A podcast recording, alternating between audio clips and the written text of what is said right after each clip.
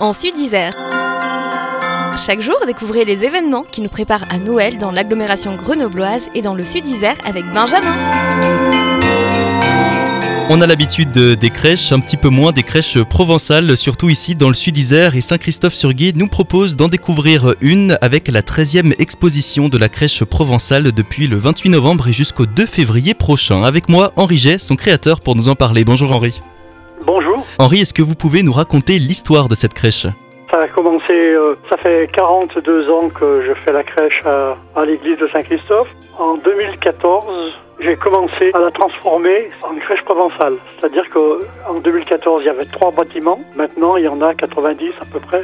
Donc, ce- c'est des bâtiments que je fais moi, qui sont en calendrier. 100 bâtiments, 1000 santons et bestiaux mis en scène dans une quarantaine de tableaux, dont 7 motorisés, Henri?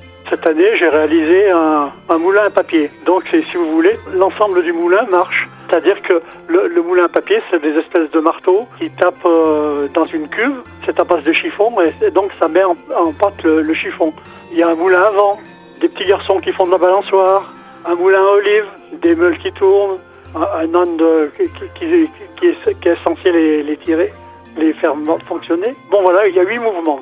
Donc plein de belles choses à découvrir dans cette crèche, à découvrir à l'église de Saint-Christophe-sur-Gué. Ça a ouvert le 28 novembre et c'est ouvert jusqu'au 2 février sans interruption de 10h le matin à 18h le soir. Merci beaucoup Henri. Merci.